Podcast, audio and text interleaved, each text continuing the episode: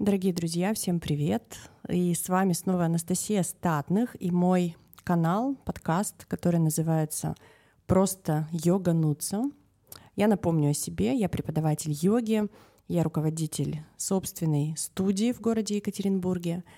Кроме того, я лидер, наставник международного арома сообщества. Это значит, что я сама использую эфирные масла и активно продвигаю тему ароматерапии в массы, в мир, учу людей становиться более здоровыми и счастливыми. И сегодня у меня прекрасная встреча с моим партнером, подругой, нутрициологом Екатериной Каплун. Катя у нас клинический нутрициолог. Катюш, представься, пожалуйста, сама, и я тебя еще попрошу рассказать, что же такое клинический нутрициолог и чем ты, в чем это особенность. Да, конечно. Всем привет. Я благодарю тебя за приглашение. С удовольствием приму участие а, в записи. А, меня зовут Екатерина Каплун. Я клинический и функциональный нутрициолог, а, специалист по оздоровлению без таблеток, по снижению веса, предприниматель, мама, жена, аромапрактик. И в целом очень люблю тему здоровья с разных ее сторон.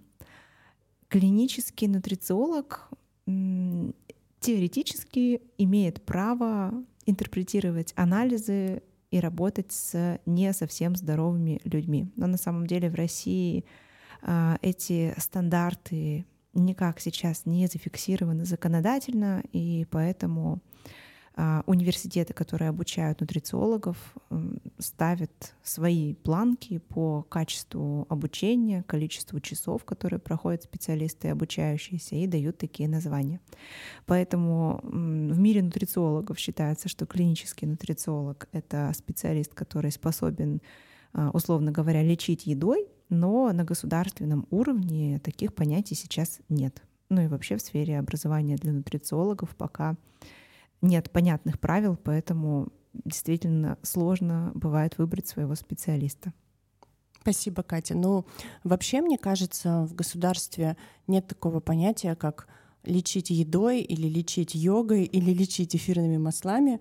Скорее будет понятие лечить таблетками и чем-то таким более понятным. И для большинства населения, я думаю, что это действительно более привычно и понятно. И вот наша наверное, миссия, да, научить людей поддерживать здоровый образ жизни и в том числе оздоравливать себя с помощью натуропатии, натуральных средств, с помощью питания, движения, хотя я сама просто не, не раз сталкивалась с тем, что для многих это какая-то дикость, и это ну, то, во что люди, скорее всего, не поверят, как это так возможно, оздоравливаться и лечиться едой, что же это такое. Хорошо, что такое функциональный нутрициолог? Поделись, пожалуйста. Функциональный нутрициолог, опять же, по канонам и правилам университетов, которые дают эти определения, это человек, работающий с условно здоровыми людьми. И в теории он не должен опираться на клинические анализы, должен опираться на симптоматику, на ту историю, которую рассказывает клиент о своем здоровье, и предлагать максимально безопасные э, пути оздоровления через еду, образ жизни, режим питания. А, должен быть аккуратен с добавками, потому что нужно очень хорошо понимать биохимию как тела, так и препаратов и веществ, которые входят в эти препараты, сочетаемость. А, в общем, человек с чуть менее широким диапазоном инструментов для работы. Но на самом деле, я считаю, не так важно, как назвать человека, угу. а, насколько имеет значение ну, определенные навыки, талант, клиническое мышление, опыт обязательно. А, но опыт, конечно, это вещь, которую нужно наработать, а определенная любовь а, к сфере здоровья, аналитическое, клиническое мышление — это то, что в первую очередь а, имеет значение, на мой взгляд, для того, чтобы успешно работать нутрициологом. Согласна, здорово. А, я неспроста тебя сегодня позвала. А, я уже сообщила всем нашим слушателям, что ты моя подруга, ты мой партнер. И вообще началось знакомство и наши отношения с Катей. Мы еще тогда не были партнерами и подругами. Я стала Катиным клиентом, и одновременно с этим Катя стала моим клиентом. Вот так интересно началось наша, э, наша дружба, наши отношения. И я проходила ну, практически все Катины продукты, и была на индивидуальном сопровождении, и на групповых продуктах, на курсах для того, чтобы похудеть, снизить вес, и для того, чтобы в целом чувствовать себя лучше гораздо. И вот здесь я хочу обратить ваше внимание, и я думаю, Катя с удовольствием тоже про это расскажет, что ну, в каких случаях мы обращаемся к нутрициологу. Да? Вот когда стоит обратиться к нутрициологу, помимо ну, таких общепринятых случаев, когда там есть лишний вес и хочется похудеть. В каких случаях стоит обратиться к такому специалисту, как ты? На самом деле 90% моих клиентов приходят за эстетикой. В первую очередь это снижение веса. А во вторую очередь это изменения в состоянии внешности. Ухудшилась кожа, стали выпадать волосы, ломкие ногти. И часто такие проблемы классические врачи не воспринимают как проблемы. И люди приходят к терапевту, а, где говорят, ну, жив сам пришел ногами, слава богу, э, значит, нечего тебе тут делать, и иди, в общем-то, э, домой и не выдумывай себе болезней. А, но на самом деле все эти состояния рождаются внутри, и быть здоровым — это норма. Хорошо себя чувствовать — это норма. Вставать утром бодрым, а не разваливаться до обеда и раскачиваться — это тоже норма. А, естественная женская красота, а, светящаяся кожа изнутри, а не с помощью кремов. Это норма. Волосы, ногти — это все то, а, чем мы можем управлять изнутри, используя натуральную здоровую еду, движение, стресс-менеджмент и так далее. Но, наверное, вторая, кроме эстетических причин, почему ко мне приходят, нет энергии когда нет сил, а, хочется реализовывать а, планы, амбиции, а в итоге а, полдня твоего проходит так, что ты пытаешься взять себя в руки, в итоге ничего не получилось, расстроилась, себя наругала, в чувстве вины, утонул, вины утонула, и следующий день примерно так же. А в целом я считаю, что к нутрициологу для профилактики имеет смысл обратиться абсолютно всем для того, чтобы выстроить питание, потому что этому нигде не учат. А, я смотрю сейчас детские книжки, которые так или иначе затрагивают тему здорового питания. Когда я читаю их сыну, а, информации мало, информация устаревшая. И нигде в нашей жизни нет этого момента, чтобы кто-то нам объяснил, как питаться, чтобы быть здоровым, быть стройным и так далее. Люди сейчас в интернете читают э, статьи, пробуют, почему-то все очень любят какие-то уникальные волшебные диеты, таблетки для похудения, смузи вместо еды. Но ведь нужно просто один раз разобраться и понять, как еда влияет на твое тело, и потом ты всю жизнь будешь этим пользоваться и будешь здоров. Поэтому для профилактики и для того, чтобы чувствовать себя хорошо, я считаю, обратиться стоит абсолютно всем. Угу. Согласна полностью. И теперь, когда я прошла большинство твоих продуктов, я абсолютно точно понимаю и знаю, что нужно есть, чтобы чувствовать себя здоровой, энергичной. Более того, когда ко мне приходят мои клиенты на йогу, на сопровождение, и чаще всего это подобные запросы. Люди хотят привести себя в форму, хотят похудеть, хотят чувствовать больше энергии, хотят э, быть более радостными снизить уровень стресса, и здесь это тоже присутствует абсолютно точно в нутрициологии, хотя, может быть, не все это сразу же осознают, когда приходят, то есть это может быть не первым запросом, а уже каким-то вторичным. Но люди, которые ко мне приходят, я один из первых вопросов, которые я сейчас задаю, это что у тебя с питанием, как ты питаешься, и я с удовольствием отправляю своих дорогих клиентов, учеников к тебе, как крутому действительно специалисту, но и какие-то базовые знания, по крайней мере, подсказать, что не стоит кушать там творожки Даниссимо. Для многих это шок, что да, это оказывается открытие. не полезно. Как да. Это, да. Стрелочки же в животе начинают крутиться. Да, и да, активия, Даниссимо и так далее. Просто я на самом деле тоже привыкла уже к определенному окружению. В моем окружении уже ну, практически все люди сходили к Кате на сопровождение или на какие-то группы, и все уже в курсе, что такое полезное, правильное питание. Но иногда, когда я сталкиваюсь с людьми и понимаю, и вижу, что они едят или что они дают своим детям, и я вижу, что они абсолютно точно считают это полезным, для меня это такой микростресс, потому что думаю, как, неужели кто-то еще не в курсе, что вот надо так, а не так. Ну, я же тоже не специалист в этом плане, я не могу ходить и всех учить. Но я могу пригласить Екатерину на свой подкаст или к себе в студию провести лекцию, что я, в общем-то, и делаю регулярно. И таким образом гораздо больше людей узнают о том, как важно и нужно действительно питаться и следить за своим здоровьем, следить за своими показателями в том числе.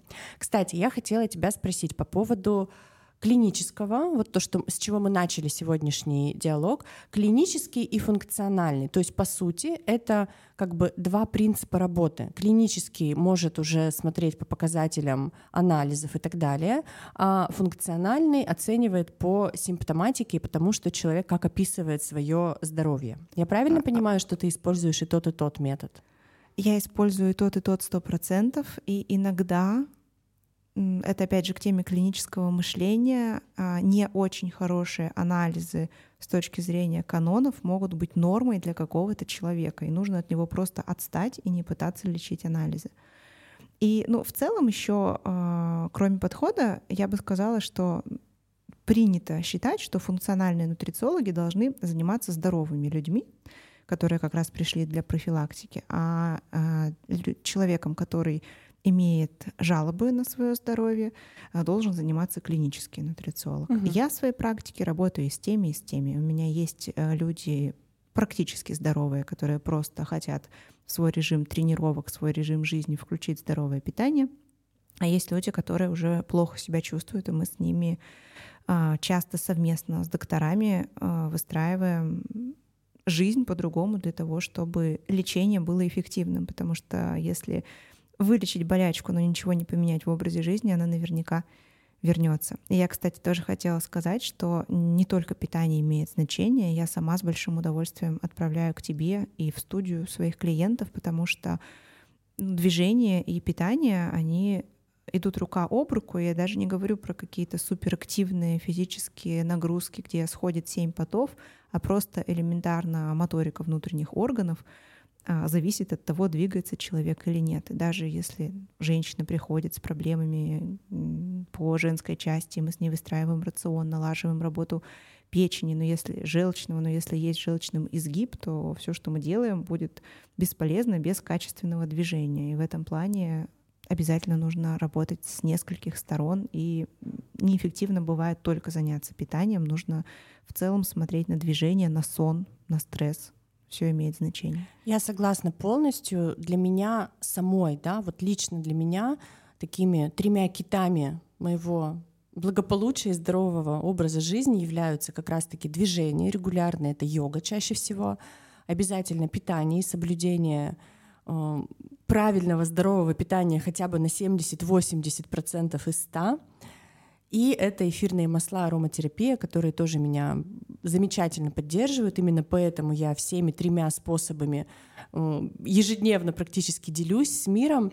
И здесь э, я соглашусь с тобой, что как э, йога и движение без питания, скорее всего, будут не такими эффективными, по крайней мере, особенно если запрос на похудеть, если запрос на повышение энергии, потому что нужно все равно смотреть дефициты, выстраивать определенный режим дня, действительно снижать стресс, и это все в совокупности можно сделать ну, с как минимум двух сторон, и питание, и движение.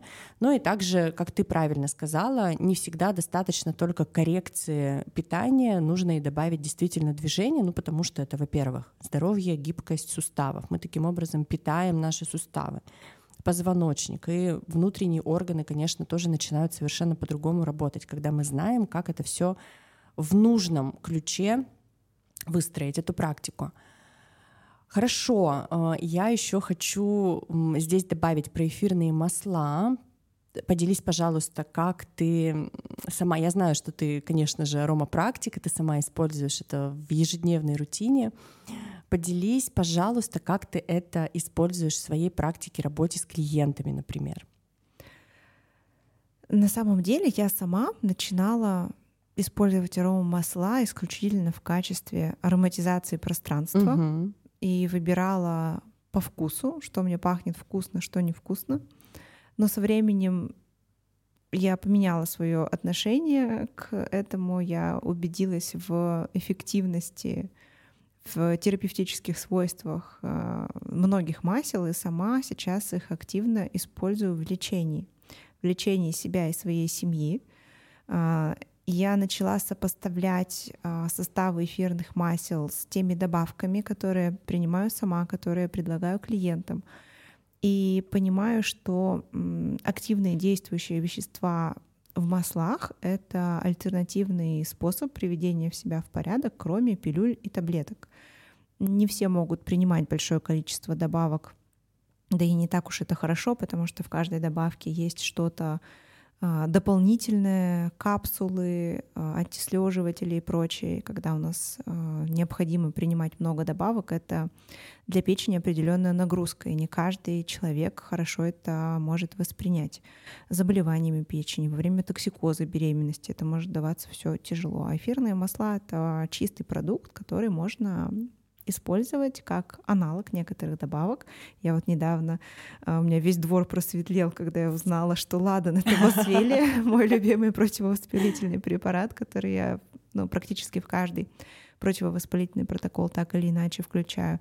И вот недавний мой кейс, а, у нас в семье началась какая-то вереница ОРВИ. Я почувствовала, что у меня начинает заболевать горло. Я покапала ладан себе под язык, и через два дня полностью симптомы ушли. Потом мне пожаловался муж, что у него начинает болеть горло аналогично. И ребенок то же самое. Ребенку было достаточно одного дня покапать ладан, причем он даже не морщился, я говорила, тебе, наверное, будет не очень вкусно. Он говорит, нет, нормально. Нормально, да, давай. здорово. Здорово.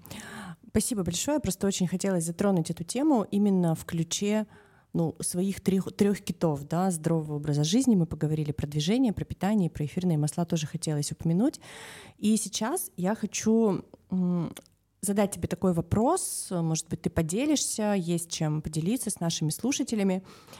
Как начать вести здоровый образ жизни? Как переключиться на что-то новое? Потому что знать и делать — это совершенно разные вещи, да, и между знать и делать частенько пропасть.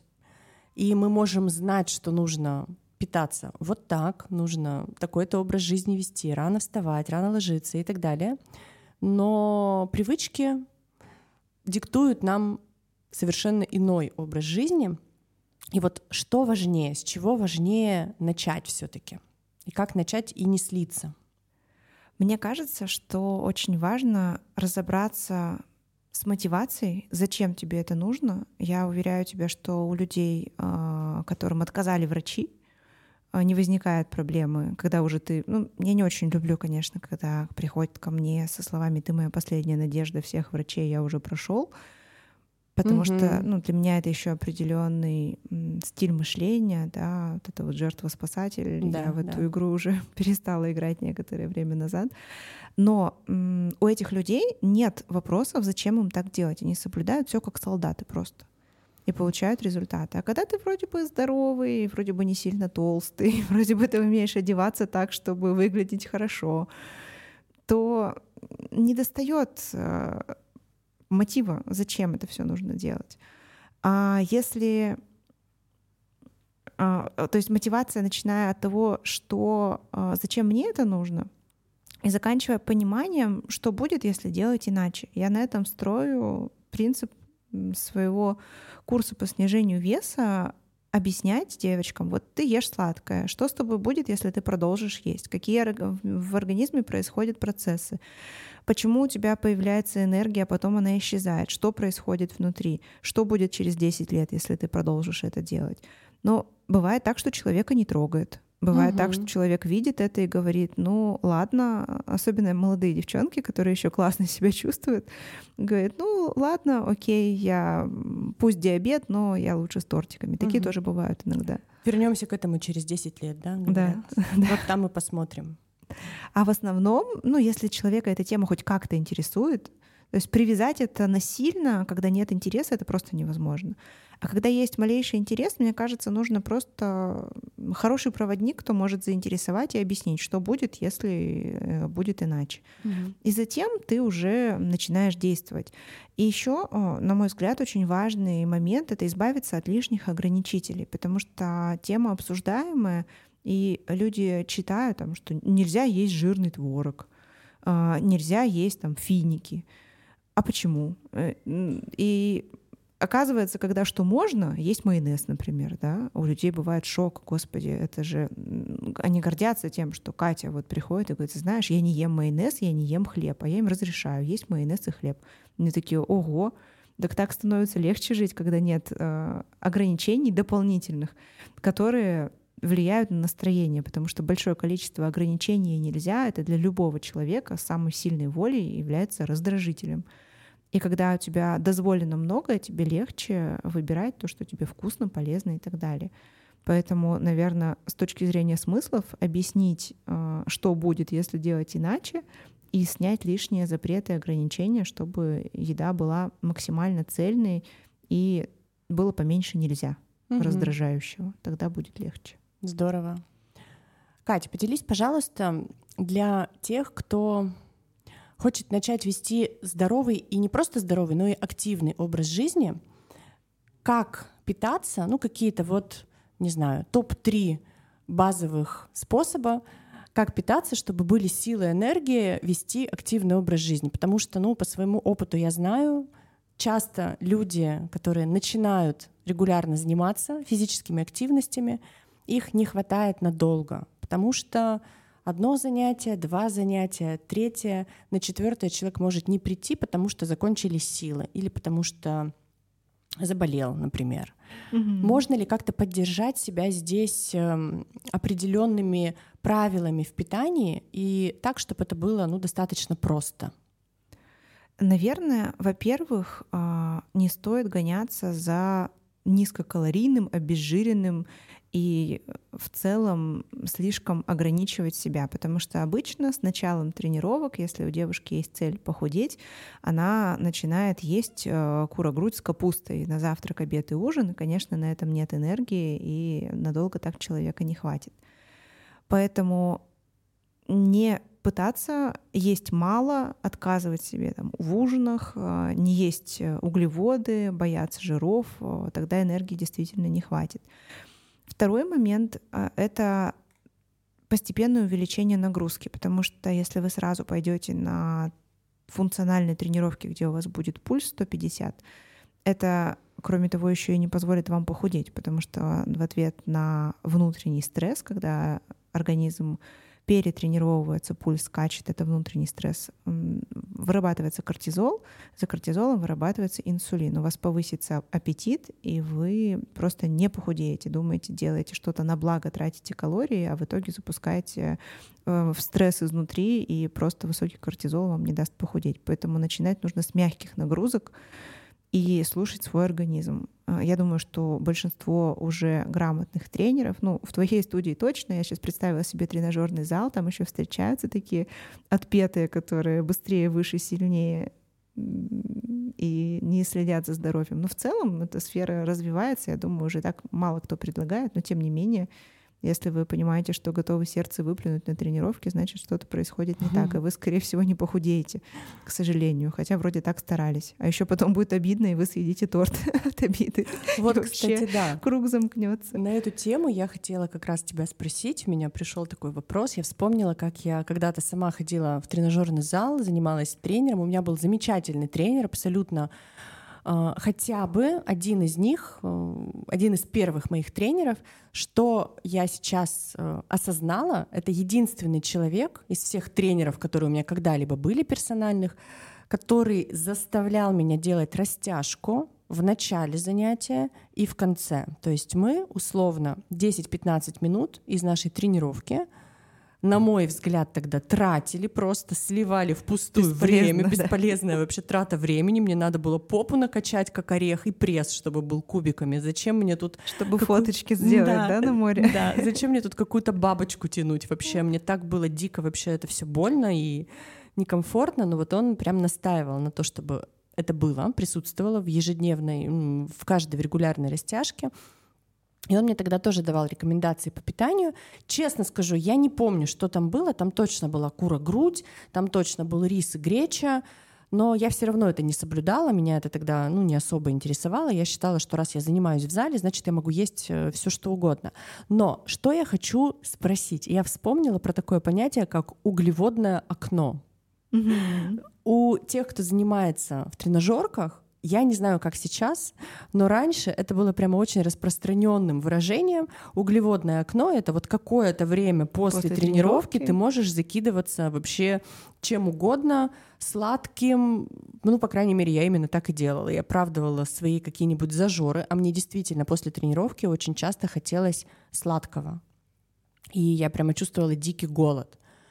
И, соответственно, я успокаивала себя тем, что ну, у меня сейчас как раз углеводное окно, вот я сейчас и съем, собственно, в него, и это все пройдет мимо. Вот что ты думаешь по этому ну, поводу? Ну, я думаю, на самом деле, что это какая-то версия ну, а, давай так, разделим, да, биохимию, как работает тело, и поведение человека, что он делает. Я думаю, что это определенное РПП, когда ты себе не разрешаешь это поесть, и вот находишь чит-мил, углеводное окно, день ног или еще что-то, да, о, у меня сегодня день ног, мне можно есть все что угодно. И это получается, ну, от ограничения до срыва, от ограничения до срыва. Ты себя держишь в руках, а потом грузишь в себя э, все, что не попадя. На самом деле у высоко, ну, у активно тренирующегося человека действительно метаболизм немного работает по-другому. Есть определенный порядок расходования энергии, когда у тебя, условно говорит, еда, когда горит гликоген из мышц, когда начинают гореть жировые запасы.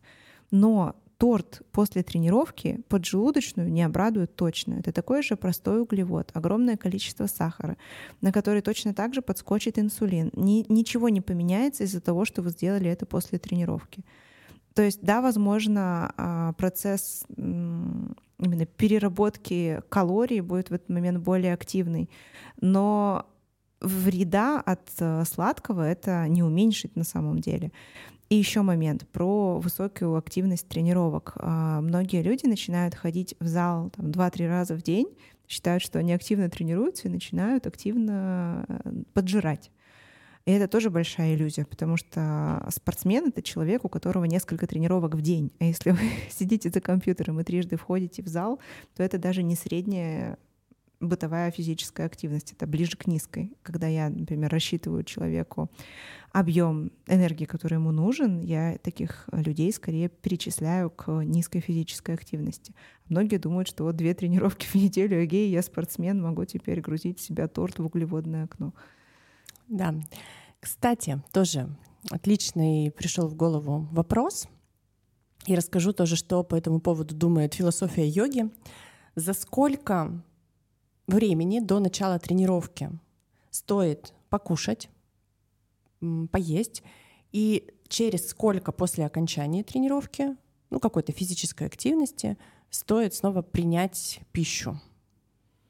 Есть ли какие-то правила? Вообще очень индивидуальная история, и есть люди, которые спокойно едят за час до тренировки и хорошо себя чувствуют, а есть кто за полтора часа поел и плохо, плохо себя чувствует. Но на самом деле я не очень поддерживаю тренировки натощак, и я считаю, что лучше пораньше встать, и я тоже люблю заниматься утром, и я считаю, что лучше пораньше встать, позавтракать и потом перейти на тренировку. Да, завтрак перед тренировкой может быть более легким, не такой плотный, как э, в дни без тренировок. Может быть такая история, что в дни с тренировками у вас два завтрака, первый легкий, потом после тренировки второй, а в дни, э, где тренировок нет, он один более плотный. Так тоже может быть. Э, мне кажется, часа полтора это комфортный интервал, mm-hmm. но я иногда ем и за час, когда встаю позже, и мне нормально. Но, конечно, я не объедаюсь. А после тренировки а, тоже есть а, разные мысли по поводу того, что если ты не ешь после тренировки, как-то лучше у тебя горит жир. На самом деле я бы смотрела общее расписание, что комфортный интервал э, для вашего пищеварения, чтобы желудок переварил старую еду и был готов принимать новую, от трех часов. Соответственно, если вы за полтора часа до тренировки позавтракали, час у вас идет тренировка, через полчаса после тренировки, если вы испытываете чувство голода, можно есть. Отлично. Поделюсь, что по этому поводу думает философия йоги. Вообще во всех умных книжках написано, что не стоит принимать тяжелую пищу за 3-4 часа до практики йоги. И я в целом понимаю, почему так написано. Ну, тяжелая пища это какой-то прям очень сытный обед или ужин, ну или завтрак. А, почему? Потому что в йоге мы делаем перевернутые позы, мы делаем очень глубокие скручивания, и это действительно может вызвать определенный дискомфорт. И также указано в этих же умных книжках, что примерно за час, за полтора можно сделать легкий перекус или прием пищи. Э, кстати, в течение практики не рекомендуется пить воду, вот именно в течение, пока ты занимаешься, пока ты практикуешь йогу, потом, безусловно, можно, дом, безусловно, можно, и потом рекомендация минут через 30 можно спокойно покушать. И здесь я от себя тоже добавлю, что я не всегда придерживаюсь этих правил, и я убеждена, что здесь все очень индивидуально. И здесь тоже нужен такой осознанный подход и адекватность. Потому что, ну, например, у меня бывают ситуации, когда я прихожу заниматься йогой к своему учителю, и я понимаю, что после практики у меня не будет времени для того, чтобы покушать, и у меня, например, какая-то рабочая встреча сразу же, и она будет длительная. И тогда, конечно, я сделаю легкий перекус за 15-30 минут до начала практики, и моему организму это будет лучше, чем не есть ближайшие 4-5 часов совсем. Тем более после физической нагрузки мне это будет тяжеловато. Я просто, ну, скорее всего, буду плохо себя чувствовать и плохо соображать. И скорее я просто предупрежу своего учителя, что я не так давно поела, и мы это учтем в моей практике. Вот, но здесь тоже надо смотреть, конечно, по состоянию и по тому, ну, каково человеку вообще заниматься, если он недавно поел. И некоторым, кстати, вообще вполне нормально, абсолютно. Тем более, что мы там не делаем каких-то, э, не знаю, отжиманий, прыжков и очень большой динамики кардио. Поэтому, наверное, нормально так тоже. И я впечатлилась, что целых три часа не рекомендуют. Угу. Ну, опять же, тяжелую пищу. С этим согласна, но вообще, если не всем людям можно делать такой большой интервал. Если три часа у тебя до, плюс практика йоги полтора часа, четыре с половиной часа для людей с определенными состояниями здоровья может быть вредно. Поэтому тут нужно себя в первую очередь слушать, понимать, какие есть особенности и учитывать, угу. когда подбираешь тренировочный режим. О, кстати, давай про мясо еще поговорим немножко. Это будет очень интересная тема в рамках нашего канала, который про йогу. И я знаю, что большинство людей считают, что те, кто практикуют йогу, не должны есть мясо. Да зачем далеко ходить? Я сама так считала когда-то, и когда-то я была на протяжении двух лет, ну, не вегетарианка, я всегда ела рыбу и морепродукты, но от мяса я отказывалась на какое-то время. И это действительно такое убеждение. И я, кстати, очень рада тому, что в последнее время в современном мире э, даже ну, какие-то известные преподаватели йоги уже говорят, что ну, для нас это не так актуально, как, например, для людей, живущих в Индии, да, откуда к нам пришла эта вся философия. Вот, я хотела бы, чтобы ты тоже экспертным мнением поделилась по поводу вегетарианства, как ты к этому относишься. Ну, я уже свое мнение высказала, я ем мясо, я считаю, что для меня это, это мой выбор, я его делаю в пользу белка животного происхождения. Поделись, пожалуйста, Катюш. Я точно против вегетарианства, а, когда совершенно отсутствуют продукты животного происхождения, вегетарианство и веганство. А, люди, которые едят рыбу и морепродукты, их сейчас называют флекситарианство, гибкое вегетарианство. Вау. Да, и это может быть полноценным э, стилем питания. А здесь не будет больших потерь для организма, в отличие от веганов и вегетарианцев. Что касается э, красного мяса, птицы, это хорошие полезные продукты. Есть нюанс э, в том, э, какого качество нам поставляют эти продукты, угу. но те же самые вопросы есть и к рыбе, и к морепродуктам. Ну, просто происхождение. Те, да? кто начинает глубоко задумываться об этом, начинают э, переживать о том, с каким качеством это все выращено. Но опять же, овощи и зелень, которые в магазине, они выращиваются да, я тоже в подвале подумала. на сахарном сиропе, и какие там витамины, ну, поливают сахарным сиропом, чтобы росли. То есть там витаминов и минералов, которые были в зелени, которые выращивали наши прабабушки, там нет. Поэтому происхождение — это параллельно сложный вопрос, а в целом а, птица и мясо — это хороший источник а, белка, незаменимых аминокислот. Однако красное мясо, если вы его едите нечасто, это плюс в карму молодости, потому что оно все-таки тяжелее усваивается, чем рыба, морепродукты, птица. Если у вас принято в семье один раз в неделю есть красное мясо, это ок. Каждый день не обязательно на завтрак, обед и ужин. Это действительно не каждый желудок способен переварить. Супер, спасибо большое. И завершающий вопрос, который я хочу тебе задать. А, попрошу тебя, точнее, давай вот такой представим идеальный день человека, который ведет здоровый образ жизни, который ведет активный образ жизни, занимается, например, утром делает зарядку или йогу, или, может быть, бегает. Из каких эм, рационов будет складываться его, ну, такой обычный рядовой день. Ну, давай, примерно так. Завтрак, обед, ужин, плюс-минус, э, какие они должны быть.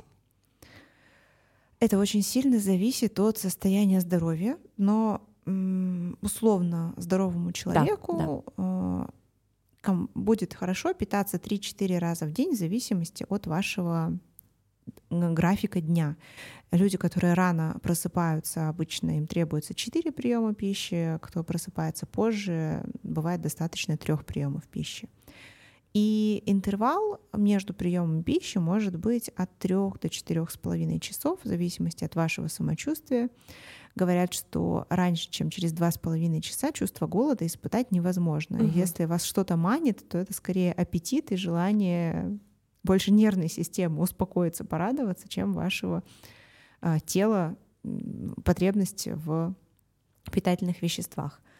Вот. А, завтрак а, может быть из яиц или хороших, качественных, долгих злаков. То есть если это каша, это не манная каша, а цельный рис, греча, киноа. А если у вас нет непереносимости к глютену, это могут быть глютеносодержащие, но цельные злаки, такие угу. как полба или булгур неочищенный. Ну, это отдельная тема угу. с глютеном. Угу. Далеко не всем он подходит, и часто люди чувствуют разницу с глютеном или без. Угу. Плюс э, на завтрак, если это было яйца, они содержат и белки, и жиры. Если мы говорим про крупы, к ним хочется добавить чего-то белкового. Каши можно добавить вареное яйцо, например, или съесть бутерброд с паштетом или соленой рыбкой, то, что вам нравится, и а, клетчатку. Листья салата прекрасны. На завтрак хорошо также э, можно порадовать себя фруктами сладкими, это будет безопасно для фигуры. Фрукты после еды есть можно. Угу. Если ваш организм выдает реакцию в виде урчания, бурления, нужно разбираться, что с э, ЖКТ и лечить его. Угу. Это к тому, что кто-то боится, что фрукты не перевариваются без, э, ну, э, вместе с другой едой. Угу. На обед. На обед нужно обязательно съесть порцию белка и порцию долгих углеводов для сытости, особенно тех, кто начинает э, здоровое питание, потому что если есть только салатик с мясом, то вечером, скорее всего, вам захочется торт. Угу. Поэтому если вы начинаете, я вот сейчас могу э, спокойно съесть салат и стейк на обед, и я знаю, что я нормально доживу до вечера, просто это привычка.